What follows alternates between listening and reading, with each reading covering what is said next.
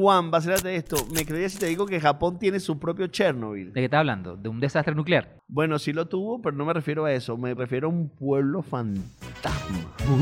¿Qué se cuenta, pues? Este pueblo se llama Hashima y es bastante curioso. Primero porque está en una isla que era propiedad de Mitsubishi. Los habitantes de ese pueblo se dedicaban a la minería, pero fue tan dura la explotación de esa isla y sus minerales que en 14 años se acabó fue todo. Ni la gente que está en cripto logra eso. La isla también se usó para meter prisioneros de guerra chinos y coreanos. Y obviamente tenían que hacer trabajo para la empresa. En los 60 había unas 5.000 personas que vivían en ese pueblo, que después de todo eso se fueron a otros lugares buscando mejor vida.